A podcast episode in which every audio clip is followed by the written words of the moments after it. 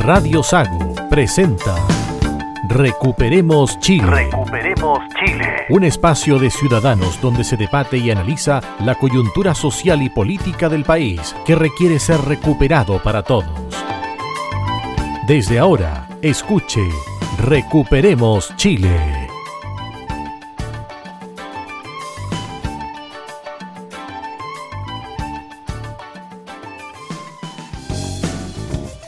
Estamos ya de regreso acá en Recuperemos Chile, en Radio Sago, con, con tertulios para hoy. Pablo Gaete y Roberto Correa, equipo disminuido. Estamos en víspera de conmemorar Semana Santa, pero estamos aquí al pie del cañón para analizar, debatir y comentar la coyuntura política y social del país. Roberto, ¿qué tal? Buenas tardes. Se excusaron nuestros contertulios, don Adolfo por trabajo y Alonso por viaje, pero estamos tratando, intentando de recuperar Chile. Así es, por Roberto. Y también, bueno, eh, Patricio también no se excusó. Es una semana corta, entonces, bueno, seguramente hay más trabajo. Muy buenas tardes a todos los oyentes de Radio Sago desde Osorno a Puerto Montt, como muy bien lo señaló Roberto la semana pasada. Bueno, se concretó en la convención la eliminación del Senado y pasó borrador de la aparente nueva constitución, porque aparente todavía falta el plebiscito salida, la Cámara de las Regiones llegó a borrador de nueva constitución y reemplazaría al Senado. La propuesta que define la existencia del órgano que reemplazaría a la Cámara Alta recibió 104 votos a favor, 42 en contra y 6 abstenciones. Además, la convención devolvió mayor parte del articulado sobre el nuevo Congreso. Es decir, Roberto, lo que se temía, lo que se advirtió y lo que se anunció por parte de los grupos que están a favor de la eliminación del Senado se concretó en el día de ayer. Así es. Faltaron dos votos para que no se elimine el Senado y finalmente se eliminó el Senado. Yo lo encuentro muy grave. El Senado durante la historia de Chile ha sido un órgano que le ha dado estabilidad al país. Que los senadores no todos se reeligen en forma simultánea da estabilidad para que no estén pensando, la mitad del Senado por lo menos no está pensando en la próxima elección que viene en meses más. Y bueno, tenía atribuciones de, destituir al presidente, tenía muchas atribuciones. Yo escuché a Ricardo Lagos en, la Radio Duna y, y, quedé sorprendido de la importancia que él le da al Senado, si quieren lo escuchamos. Escuchemos a Ricardo Lagos, que también habló sobre el Senado y también sobre otras aristas de la convención, pero que también trajo repercusiones al interior de la entidad. ¿Cuál es la historia constitucional? Si los, los países no nacen en un instante, es un largo proceso. Y si de algo está orgulloso Chile, es de su historia constitucional. A uno en la Escuela de Derecho antes le enseñaban la historia constitucional de Chile. Y ahí, de ahí partíamos. Bueno, Historia Constitucional de Chile estableció el sistema de dos cámaras desde que nacimos, porque estábamos mirando todos a Estados Unidos, y en donde la segunda cámara era muy importante, porque en esa segunda cámara todos eran iguales, todos elegían en Estados Unidos dos senadores, y esos dos senadores los elegían en periodos distintos, de manera que cada vez eligiera uno. Bueno, ese fue el modelo, y con ese modelo nacimos. Entonces, en, ya en la constitución de 1828 estaban los dos senados, el, de la Cámara y el Senado. Y eso fue siempre así. El Senado fue parte de nuestra historia. Cuando se eligió Arturo Alessandri Palma, que era el que reivindicaba a los oprimidos de esta tierra, y llega entonces el León de Tarapacá. ¿Por qué? Porque en una elección lo eligieron senador por Tarapacá. Y ahí llegó el León. Esta es la historia. Mira los grandes debates. Dígame usted el debate que hubo en, en la década de, mediados del siglo pasado. Ahí estaba, parte de la intervención del expresidente Ricardo Lagos a una radio amiga sobre su postura en relación al Senado. Bueno, tiene razón desde el punto de vista de la historia. Nace la República de Chile con dos cámaras, diputados y senadores. Y en este momento el borrador de la nueva constitución lo borra. Bueno, de alguna manera, eh, la semana pasada ya vimos algunas eh, digamos, quejas por parte de miembros de la, mesa de la Convención Constitucional, específicamente el ex diputado Fuad Chaín, que de alguna manera reclamaba justamente por este tema, que consideraba que era un peligro para nuestra democracia. Él señalaba que este tipo, un poder legislativo unicameral, podía rápidamente eh, ser coaptado, ser eh, tomado por eh, populismo, o por el populismo, o por populista, por algún presidente populista, y no había contrapeso. Y eso era muy peligroso para la democracia y podía ser, en ocho años más, señalaba él, podía llevarnos a un gobierno, a una dictadura. Ahora el tema, Roberto, es el siguiente. ¿Por qué nació esta animadversión hacia el Senado? Porque en el fondo esto surge desde el interior de la convención, la eliminación del Senado. Yo creo que nace de, de- de leyes puntuales que se votan, que el Senado paró el cuarto retiro, por ejemplo, y dice, ah, siempre el Senado en contra de la gente. Me parece que es por desconocimiento. también. Desconocimiento. Sí. O sea, eh, muchas veces se cree o se piensa, y se ha dicho también en la convención, que es un poder paralelo, digamos, de alguna manera, y que eh, para qué revisar dos veces lo, lo mismo. Y no es así, porque, como decía el presidente Lago en, otra parte de esa misma entrevista, hay una mirada distinta. Hay una mirada desde el punto de vista de la Cámara de Diputados, desde el punto de vista de la gente, ¿cierto? Porque es una Cámara representativa. En cambio, el Senado, la Cámara Alta, tiene una mirada distinta, una mirada más, digamos, de, por zona geográfica. Y esa mirada, que es distinta, tiene que eh, contraponer distintos ámbitos del quehacer nacional. Y eso es, lo, eso es lo relevante en este caso. Además, por otro lado, está el, el tema de que la Cámara del Senado tiene otras atribuciones, aparte del- de legislar. Atribuciones como el nombramiento de altos cargos públicos, como es el Contralor, como es el Tesorero Regional, como es... eh, Ministro de Justicia. los ministros de la Corte Suprema, Exacto. donde ellos, ellos nominan a tres y finalmente el presidente, el que, o sea, perdón, el, el Ejecutivo nomina a tres y finalmente la Cámara Alta es la que define dentro de esos tres. Entonces tiene otras Se- atribuciones. ser un tribunal ante las, los, los juicios que emite la Cámara de Diputados. Acuérdense cuando los diputados aprobó destituir a Piñera. Acusaciones. Acusaciones, claro. Y fue el Senado que dijo, mire, no, este caballero no nos gusta, pero tampoco ha sido el causante de las violaciones de los derechos humanos, que era lo que los diputados lo, Lo querían pensado, jugar. claro. ¿Te fijas? Entonces eso va molestando. Muchos candidatos a diputados por años de años han hecho sus campañas y han justificado el no cumplimiento de sus promesas de campaña echando la culpa al Senado. Yo lo propuse aquí en la, en la Cámara de Diputados, pero el Senado no pasó. Entonces vamos desprestigiando al Senado durante años. A ver, ¿qué pasó en la convención? Se eliminó el Senado en el papel.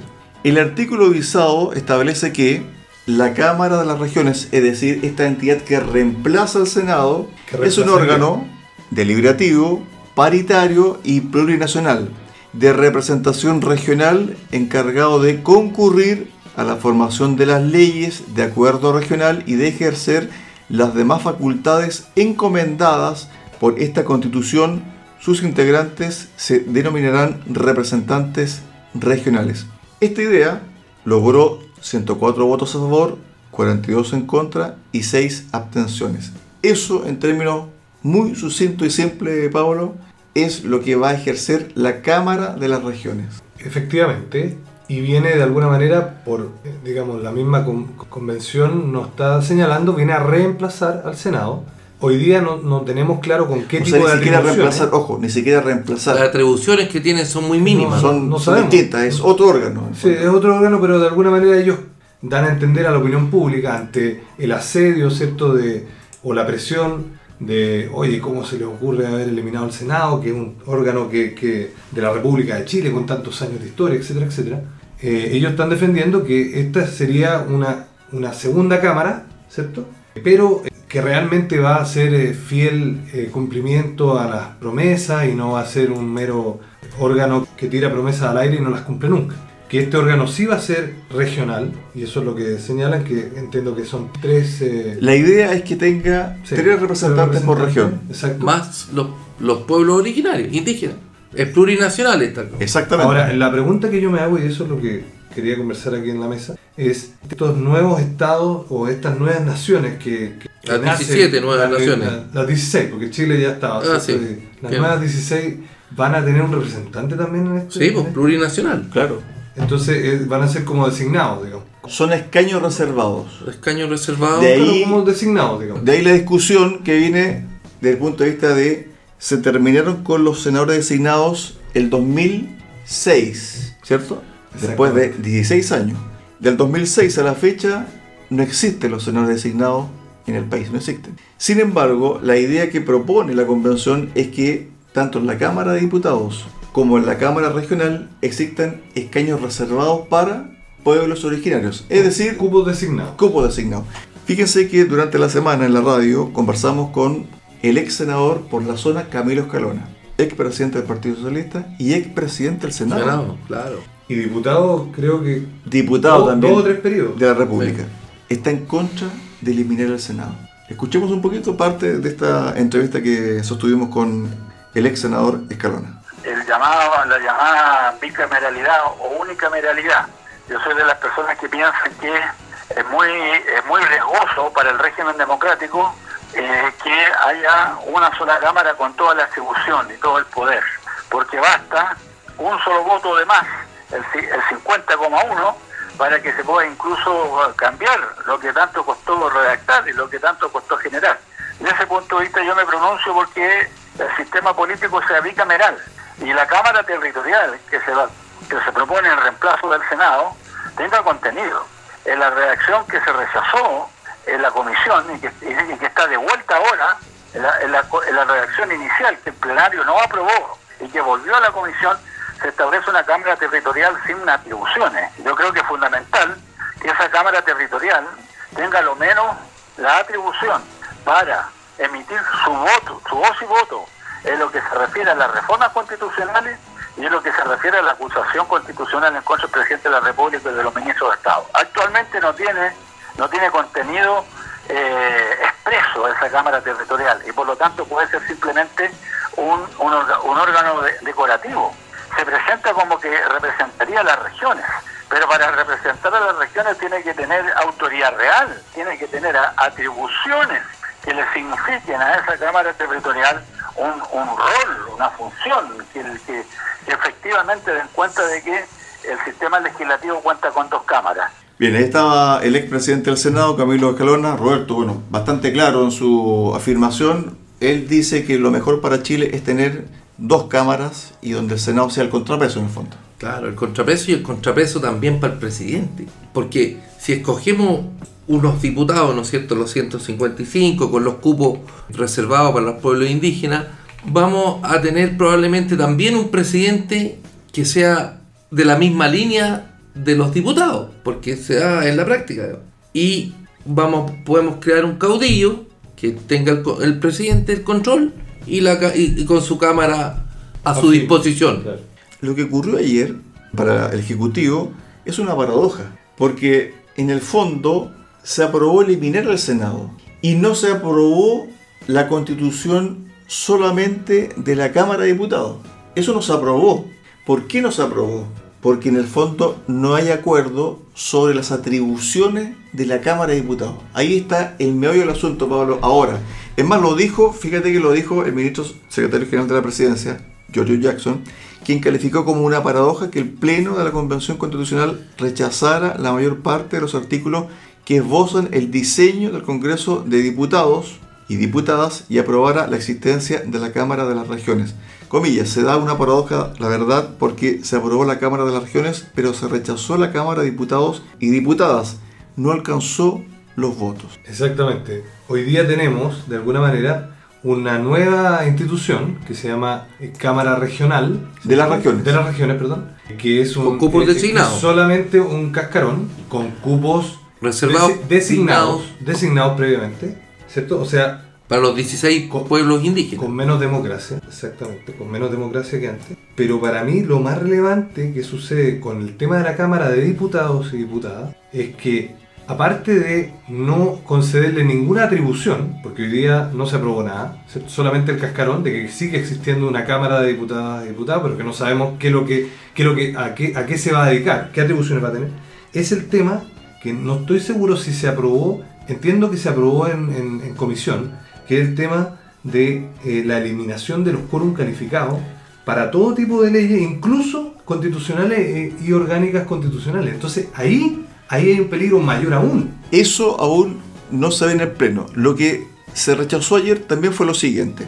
No alcanzaron los votos para aprobar la definición del Congreso un órgano deliberativo, paritario y plurinacional que representa al pueblo, ni la regla de paridad para este, ni su composición, que no es inferior a 155 miembros, y tampoco pasaron la vara las atribuciones exclusivas que tendría esta nueva corporación. Es decir, lo que se armó en el día ayer desde el punto de vista del nuevo poder legislativo es solamente esta Cámara de las Regiones. Quedó en stand-by, Roberto, cómo va a quedar compuesto la Cámara Baja, la Cámara de Diputados, que va a ser solamente una Cámara en el Congreso, sin ver la forma de sus atribuciones.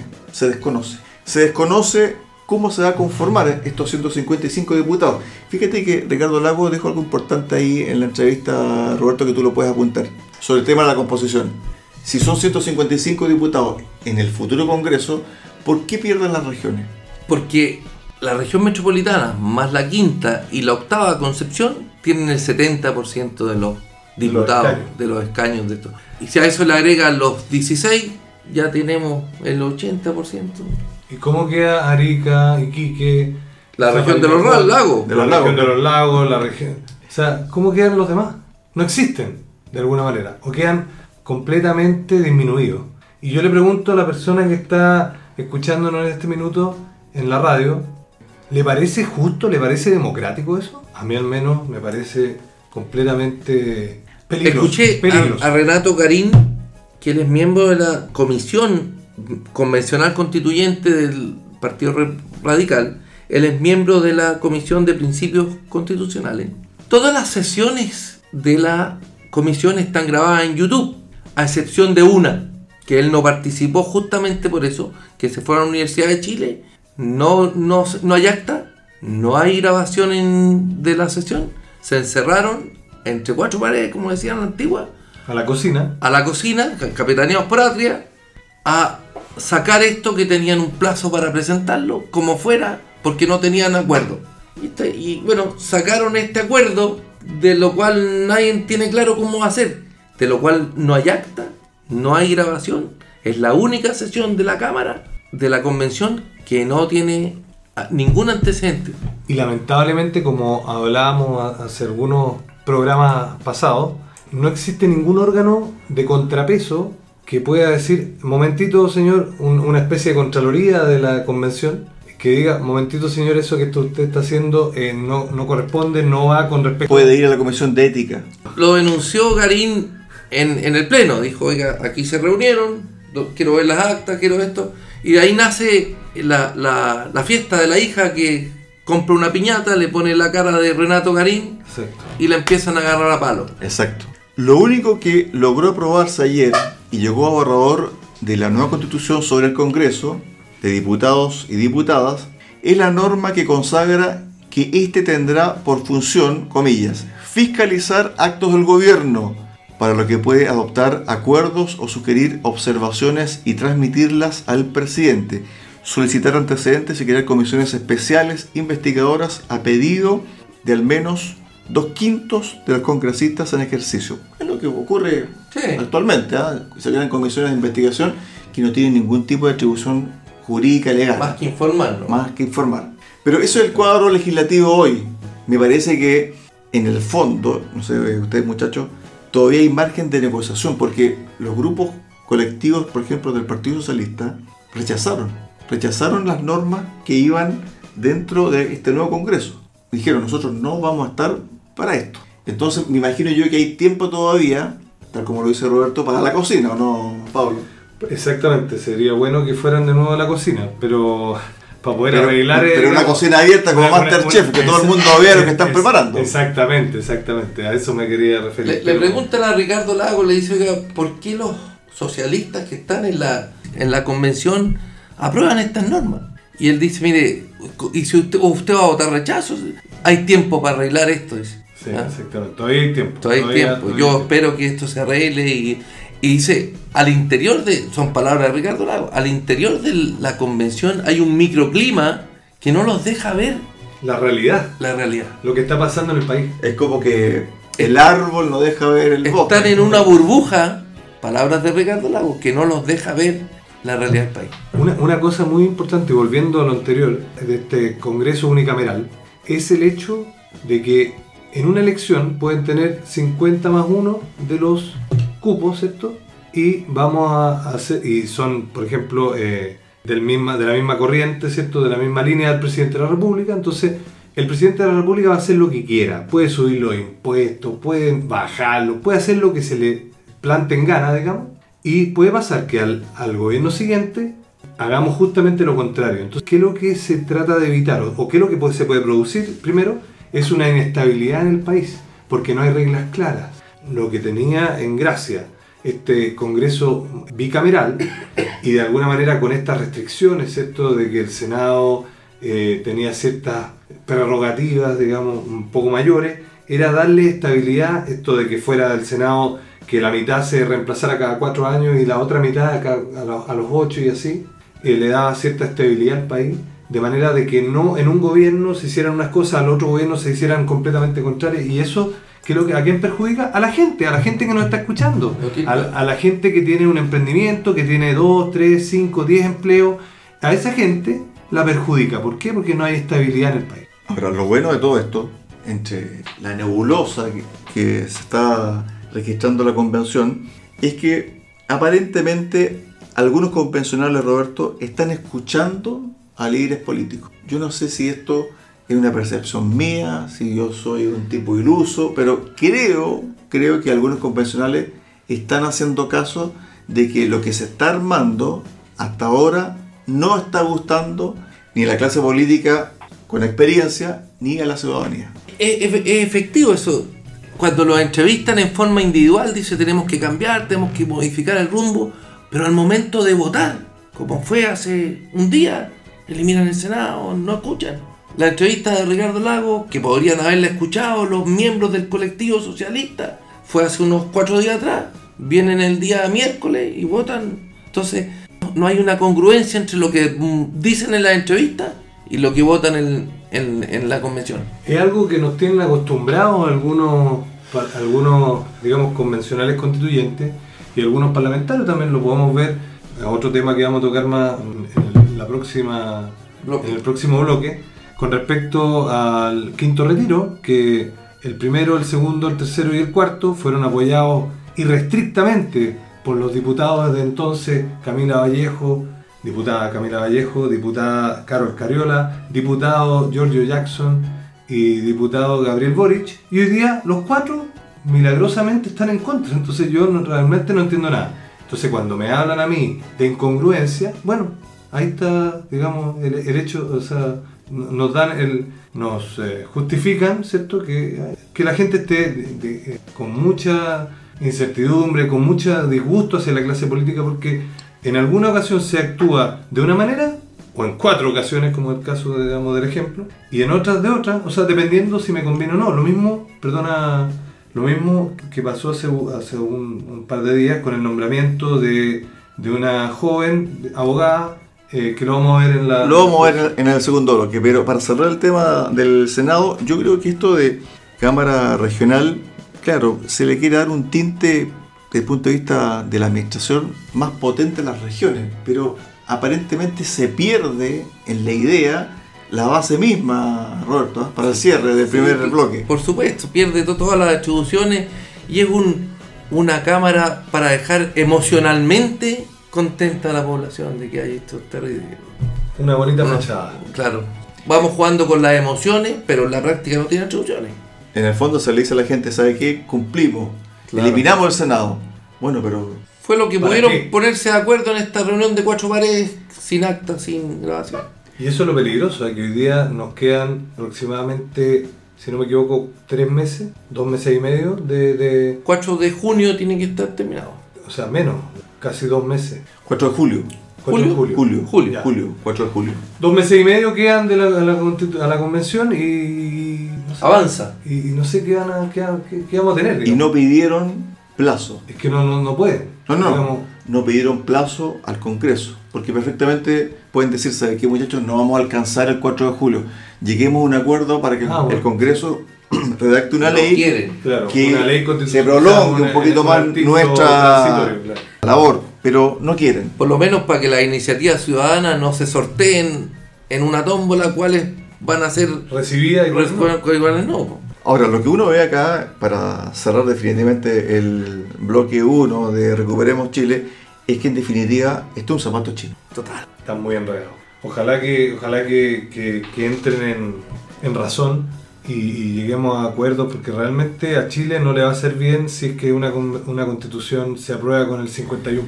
Seis años se demoró Ricardo Lagos, dicho por él, en estudiar una reforma a la constitución que quedara orgánicamente ordenada. Posible que en 12 meses, 155, dejen algo ordenado. Pausa acá en Recuperemos Chile y volvemos con el segundo bloque acá en Radio Sago.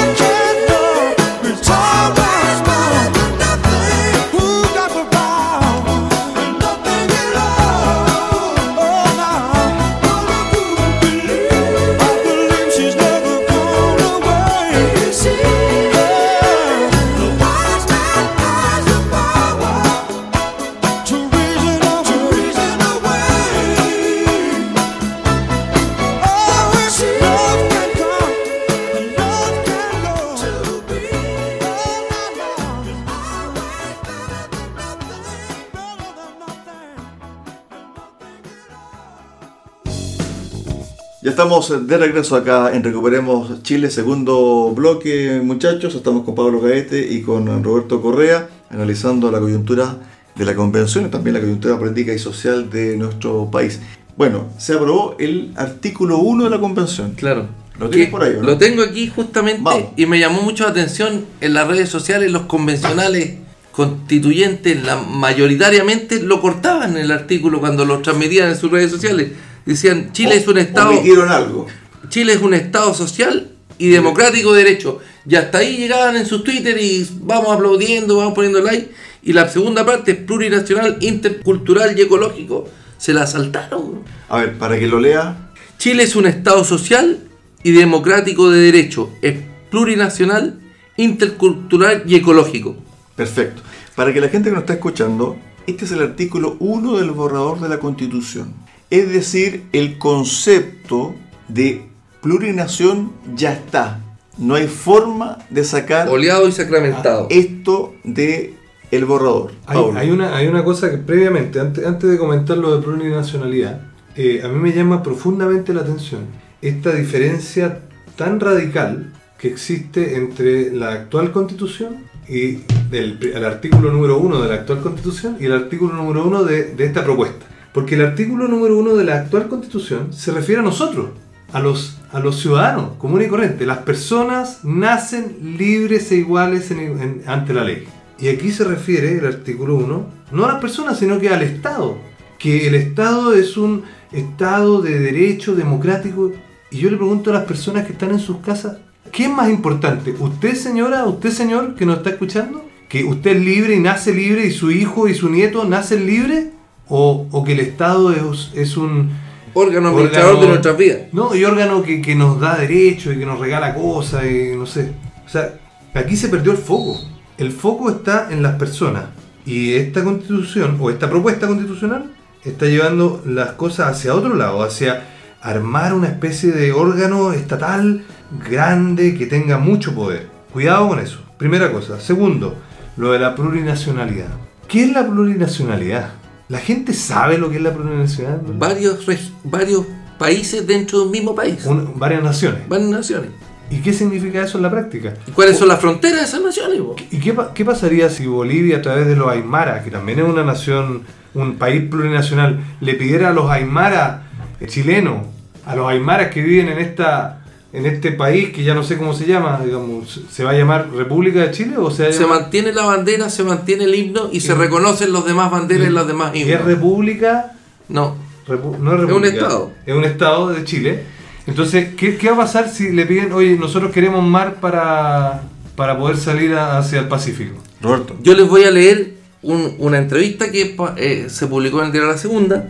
Primero les voy a leer la entrevista, después les voy a decir el autor de la... ¿ah?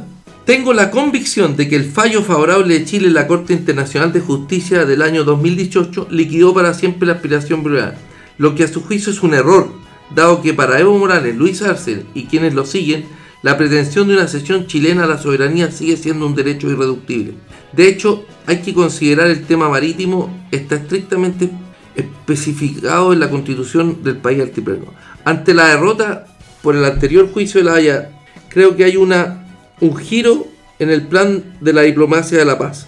El cambio de estrategia de Bolivia como base política en el partido de Evo Morales se funde la esperanza de que Chile se convierta en un Estado plurinacional. Con bases identitarias sobre su su puesto sería pensable una comunidad aymara transnacional con acceso al Pacífico bajo el liderazgo boliviano. ¿Saben quién expresa las frases que acabo de leerles? Rodríguez Elizondo, funcionario del gobierno de Salvador Allende, Premio Nacional de Humanidades. O sea, esto es transversal, que aquí la plurinacionalidad nos está jugando, estamos jugando con fuego. Artículo 1 de la Constitución de Bolivia. Bolivia se constituye en un Estado unitario social de derecho. También aparece el concepto de plurinacional, comunitario, libre, independiente, soberano, democrático, intercultural, descentralizado y con autonomías, Estado social. Artículo 2 de Venezuela. Venezuela se constituye en un Estado democrático y social de derecho y de justicia, que propugna como valores superiores de su ordenamiento jurídico y de su actuación la vida, la libertad, la justicia, la igualdad, la solidaridad y la democracia. Artículo 1 de la Constitución del Ecuador. Constitución dictada bajo Rafael Correa. El Ecuador es un Estado constitucional de derechos y justicia, social, democrático, soberano, independiente, unitario, intercultural, plurinacional y laico. Se organiza en forma de república y se gobierna de manera descentralizada. Bueno, hay muchos conceptos, palabras, definiciones que unen a Ecuador, Bolivia, Venezuela y Chile. Y, y la propuesta en Chile. Y Esto engrana con que Chile se está saliendo de Prosur y se está poniendo a RONASUR, que es la organización de los estados con una tendencia plurinacional. Pero fíjate que también esto engarza con el sistema de justicia. Porque el sistema de justicia que se propone en la convención es un sistema de justicia distinto para los pueblos originarios y para los chilenos comunes y corrientes. Esto nosotros lo hemos dicho y debatido acá en el programa latamente, pero es bueno refrescarlo porque en el fondo este artículo 1 de la nueva constitución que ya quedó establecido De la propuesta. en la propuesta habla sobre un plurinacionalismo. Y esto va encadenado, ¿cierto?, con reconocer a lo menos 16 pueblos originarios que van a tener 16, o que va a tener, mejor dicho, cada uno de ellos un sistema jurídico de justicia Propio. propio, independiente. ¿Cuál es el temor de aquello, Roberto? Que tenga, tengamos justicias diferentes, No, no va a haber igualdad ante la ley. vamos a tener dife- justicias diferentes para los habitantes de esta tierra. Que somos todos chilenos. Que ¿verdad? somos todos chilenos. Y, y lo otro grave es que esta propuesta constitucional, en este aspecto, y en otros muchos también, es violentamente discriminatoria nuevamente. Y de alguna manera casi racista. Porque yo me atrevería a decirlo así, porque ¿por qué, me pregunto yo, yo voy a tener una justicia distinta de una persona que vive en la Araucanía o que vive en los lagos y es de ascendencia mapuche? ¿Cuál es la diferencia conmigo? Que yo soy un chileno de origen chileno, digamos. Mestizo, O sea, probablemente. mesti- probablemente, lo más probable. Entonces, ¿cuál es la diferencia entre un mestizo y un mapuche? Ninguna. Si somos todos iguales ante la ley. Y esa es la gracia de un país como el que tenemos hoy día, en la cual todos somos iguales ante la ley. Deja- Hace- Déjame volver a Runa, a Runa Sur. Dale. Surge Runa Sur, que el presidente Boric se va- ha comprometido su participación con el fin de articular una América plurinacional. Runa Sur tendrá una sede central en Bolivia y cuatro subsedes en países de la región. El expresidente de Bolivia, Evo Morales, anunció el nacimiento de Runa Sur, una instancia que suma proyectos de un- Unión de Naciones Sudamericanas con el objetivo de articular una América plurinacional, lo cual establece su sede en Bolivia y busca adherir a los 12 países de la región. Más claro, echarle agua, ¿no? A ver, estamos hablando de sistemas de justicia distintos para un chileno común y corriente y para una persona que integra un pueblo originario en nuestro país.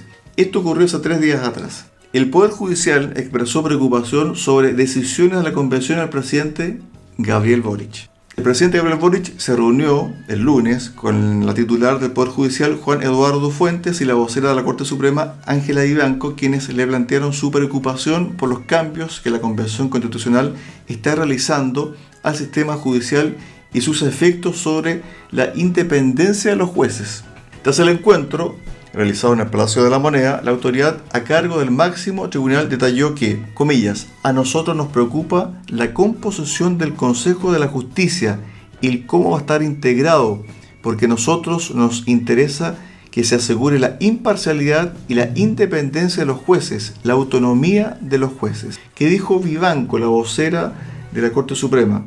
Le comentamos al presidente nuestras preocupaciones fundamentalmente sobre la independencia del Poder Judicial, sobre el Consejo de la Justicia, que nos interesa desde este punto de vista que sea un consejo integrado mayoritariamente por jueces. Además, le manifestamos nuestra preocupación por los temas que afectan la duración de los cargos de los jueces, porque nos parece que en esos temas tiene que haber una progresión y tiene que haber plazos de vacancia. Todo esto engarzado, lo que ya habíamos comentado Roberto, con estos nuevos sistemas de justicia distintos para cada pueblo originario, que son 16. Sí. Y voy a volver al programa que escuché el presidente Rajo. Dice a mí no, no este, este órgano superior de la justicia que va a tener interferencia en todos los, los fallos. Dice, mientras tiene que garantizarse la independencia del- de los fallos del Poder Judicial. Lo escuchamos, escuchemos al presidente Lago sobre este punto en particular. Lo último que me parece importante aclarar es el Consejo Nacional de Justicia. Dice que tiene una supremacía integral sobre su personas a las cuales vigila. ¿Qué quiere decir que el Consejo Nacional de Justicia entonces tiene algo integral? Esa palabra integral se refiere simplemente a los actos administrativos propios del Poder Judicial que está sometido a la Contraloría, que hace esto y lo otro, o se refiere también por integral a la calidad de los fallos de esos ministros. Mientras no me clarifiquen lo que dice la palabra integral, ese artículo no puede aprobarse como está. Eso que dice el expresidente Lago es el meollo del asunto, es gravísimo. Es brutal. Porque, ¿qué va a pasar con esos fallos de la Corte Suprema, del Pleno de la Corte Suprema, cuando defina A, B o C? ¿Que este organismo va a retrucar eso? ¿Va a pedir revisión? ¿Va a ser como una especie de, de poder suprajudicial? No, pues esto- estos candidatos a este consejo tienen que navegar políticamente. ¿Cómo van a, a dictar un fallo contra un futuro voto que necesitan para ser reelegidos? Y por eso es una de las cosas que estaba reclamando la convención en su, en su conjunto, era que los jueces no podían durar hasta los 75 años, que como la gente común y corriente jubilaba a los 65 y los jueces a los 75. Justamente por eso, justamente porque los jueces tienen una carrera distinta. Ellos no, no me, quiero creer que no entienden que así como los militares tienen una vida distinta a los civiles, los miembros del Poder Judicial de alguna manera son distintos porque ellos tienen que juzgar los actos. Y además también hay una ciudadanos. preparación distinta, porque no todos llegan a No, ser jueces de la República. Justamente, justamente, sí, hay, Bueno, hay el- toda una historia, digamos. Es lo que está reclamando la vocera del- de la Corte Suprema. La señora Vivanco, Claro. exactamente. Ahora bien, con respecto al tema de, de los fallos o posibles fallos eventuales ante la nueva constitución o tomando en cuenta aquella y sobre este sistema de justicia, claro, uno escucha ideas de, por ejemplo, que los fallos tienen que ir con perspectiva de género o desde el punto de vista de que la sentencia, los fallos tienen que tomar en cuenta la cultura del imputado. Es decir, que muchas veces algún tipo de delito no se va a pagar con cárcel. Por ejemplo, ¿qué pasaría si el día de mañana viene a vivir a Chile un caballero que es musulmán y que en su cultura no se pena la violación de una mujer? No, pero es que ahí el ejemplo es- tendría que ser sobre los 16 pueblos originarios. Indígenas. No, Los extranjeros tienen siguen siendo extranjeros. Estos son indígenas. No sabemos. No, no, es que, Es que es son que- los sistemas de justicia. No Es se va que- a respetar a es esa, que el esa ejemplo cultura? tendría, No. no, no, es que el ejemplo tendría que ser lo siguiente. El ejemplo tendría que ser, ¿qué puede pasar si es que hay un caso de violencia intrafamiliar que ha ocurrido, ojo, ha ocurrido En Isla Pascua. en Isla Pascua fue violación con secuestro. Finalmente, ¿qué es lo que hizo el Tribunal Constitucional? Porque llegó a esa instancia este abogado. El Tribunal Constitucional dijo, no, son derechos humanos los que se vulneraron, por lo tanto el derecho humano está por sobre Las su cultura. Claro. ¿Qué es lo que pasó? Tengo entendido fue en la región de la Araucanía sobre un caso de violencia intrafamiliar. Se aplicó esta lógica, esta lógica de la cultura. Y en vez de penalizar al hombre que cometió Que golpeó a la mujer. que golpeó a la mujer, le dijo, no, ¿sabe qué? Dijémoslo con disculpas públicas. Listo, se zanjó el tema. Disculpas públicas porque dentro de la cultura mapuche es que era como que estaba bien el, tema decía- de eh, golpearla en determinadas situaciones. Finalmente, ¿qué es lo que pasó? Se dictaminó disculpas públicas para el agresor. Listo, se- se zanjó el tema judicial.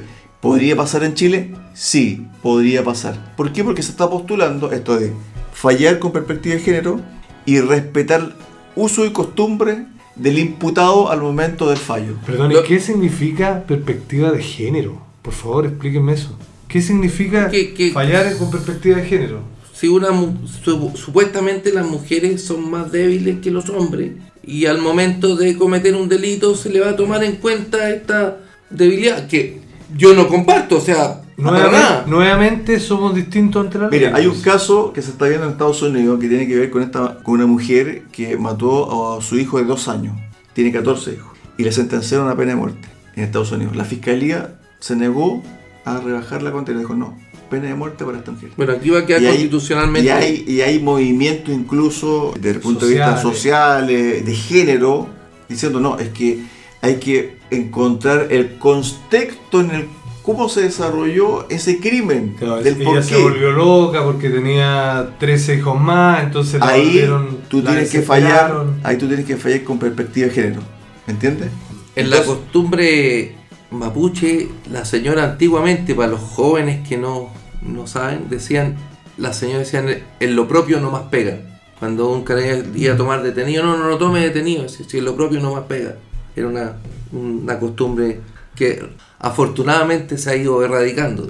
Bueno, eso es lo que uno plantea al momento de inquirir, preguntar sobre qué va a pasar sobre este sistema o cuando se implante, se implemente, mejor dicho, estos sistemas de justicia, si es que se llegase a aprobar este borrador de nueva constitución, porque todavía falta mucho para que ocurra Fal- aquello, ¿no? Falta mucho y falta poco. Sí. Falta mucho en términos de que hoy día hay de alguna manera un cascarón, aparentemente hay un cascarón cierto bastante inorgánico, que hay algunas cosas aprobadas, otras que están, digamos, en la cocina, otras que están en las comisiones, eh, pero claro, hay una especie de, entre comillas, cierto desorden propio de un, de un proceso como este, me parece a mí, sin, sin desmerecerlo.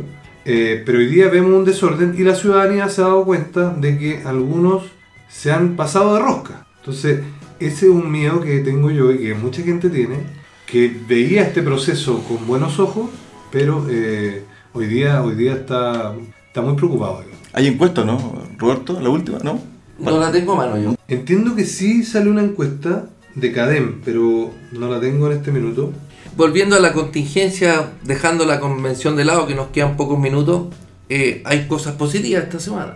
Así es. Se aprobaron 3.700 millones de, de dólares para ayudas IFE laboral, Ah, el plan el plan de... de recuperación económica. Sí. De todo lo que expuso el presidente, lo que no estoy de acuerdo yo son las 450 mil pesos para los artistas. No sé cómo los van a definir, porque ellos tienen un privilegio por sobre el resto de las personas que han perdido su trabajo. Ahora, es fantástico los 450 mil.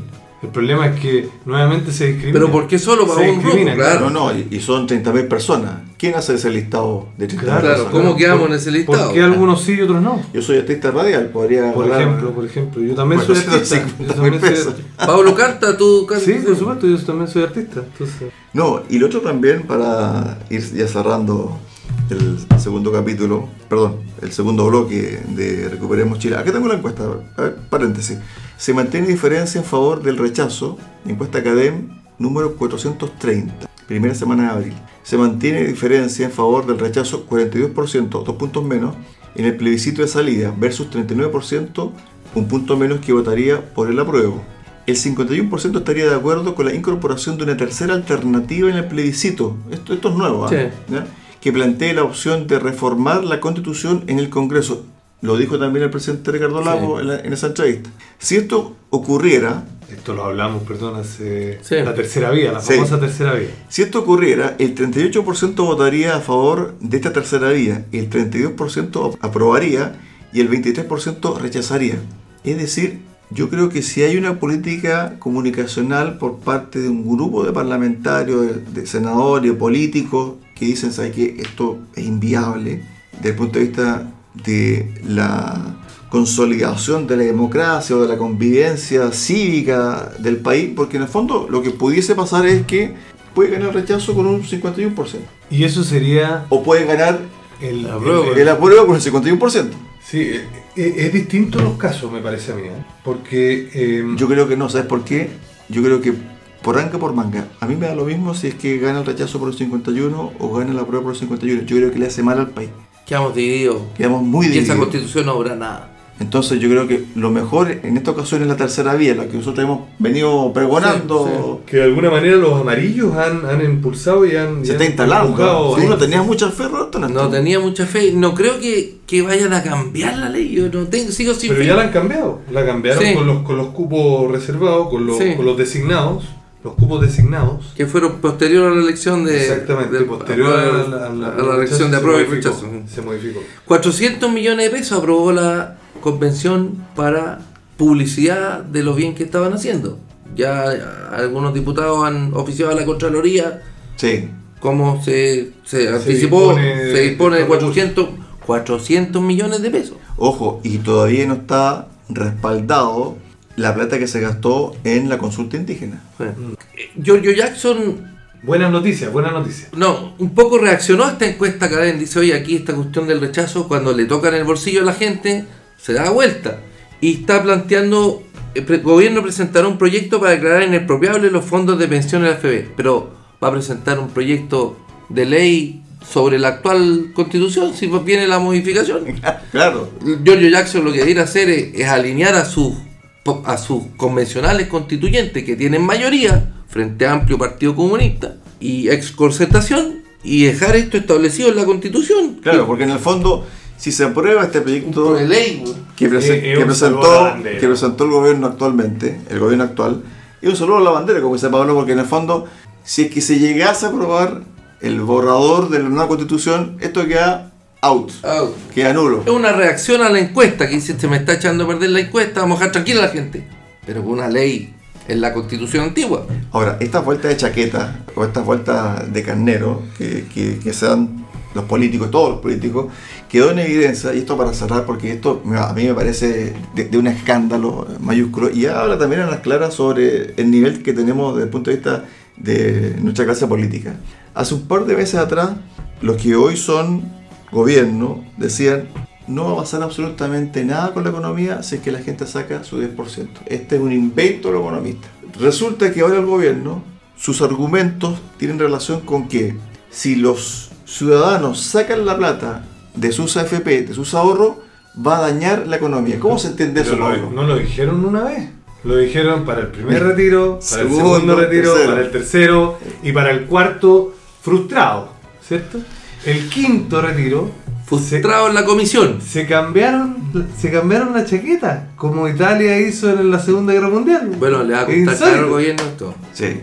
Los parlamentarios del Partido Comunista, Revolución Democrática, todos votando en contra del quinto retiro. No, no, pero ojo, se alinearon sí con el proyecto del gobierno, que es alternativo, que es que tiene que ver con que la gente puede sacar su 10%, algunos, Con un límite. con un límite Bajo solamente ciertas circunstancias. para pagar deudas, en el fondo. perdón, y, y- y para usar su plata solamente en cuestiones que, que determina la ley. Por lo tanto, Pagar deuda de luz y pensiones de los papitos Banco- corazón. Banco y financiera. Perdón, pero están obligando a la gente a gastar en lo que dicta el Estado. Nuevamente, No hay libertad. no hay libertad.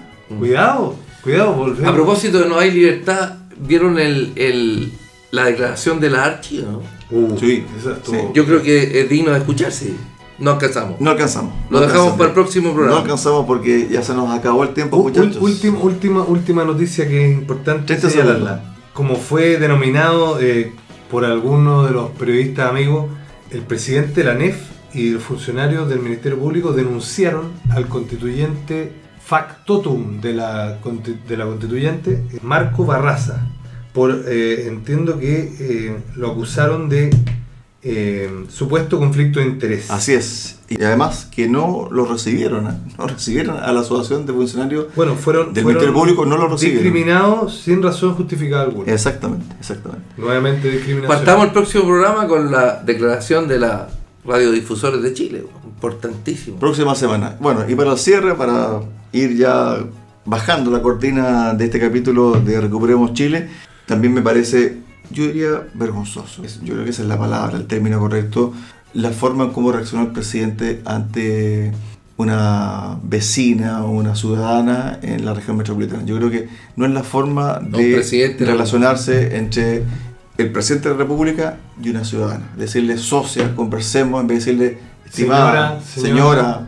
Otra serie de... Sos que conversemos y si no, ándate para allá. Oye, Sale y- acá. Y, y ándate de acá. ¿Cómo, cómo es eso? Yo creo que otro lunar para este mes que ha sido bastante... La señora estaba en su comuna, él venía a visitar. Exactamente. ¿Por qué me voy a ir de mi comuna? Le decía. Sí. Este mes que ha sido bastante convulsionado para... Oye, pero buenísima gobierno. la declaración de los radiodifusores de Chile. La vamos a escuchar, la vamos a escuchar. la- Próximo capítulo. Yo solamente quería hacer un, un- un pequeño Nos vamos. homenaje a una persona que, que estimo mucho, que quiero mucho, que, que es mi suegro, que salió salió vicecampeón del Champion de Chile el fin de semana, corriendo con Luis Alfonso Angulo, Luis Alfonso Angulo y Alberto Mor en candelabro y eh, aristócrata. Triunfó. Ganó un convencional constituyente, Alfredo Moreno. Ganó ahí en el último. Muchachos, nos vamos. Se nos acabó el tiempo para el día de hoy. Muchas gracias por su sintonía, amigos auditores. Y nos reencontramos la próxima semana acá en Recuperemos Chile, en Radio Saco. Buenas tardes. Chao, Nos vemos, chao, chao. Radio Sago presentó Recuperemos Chile. Recuperemos Chile. Una hora de debate y análisis sobre el presente y futuro del país que los ciudadanos quieren recuperar. Recuperemos Chile. Vuelve el próximo viernes acá en Radio Sago.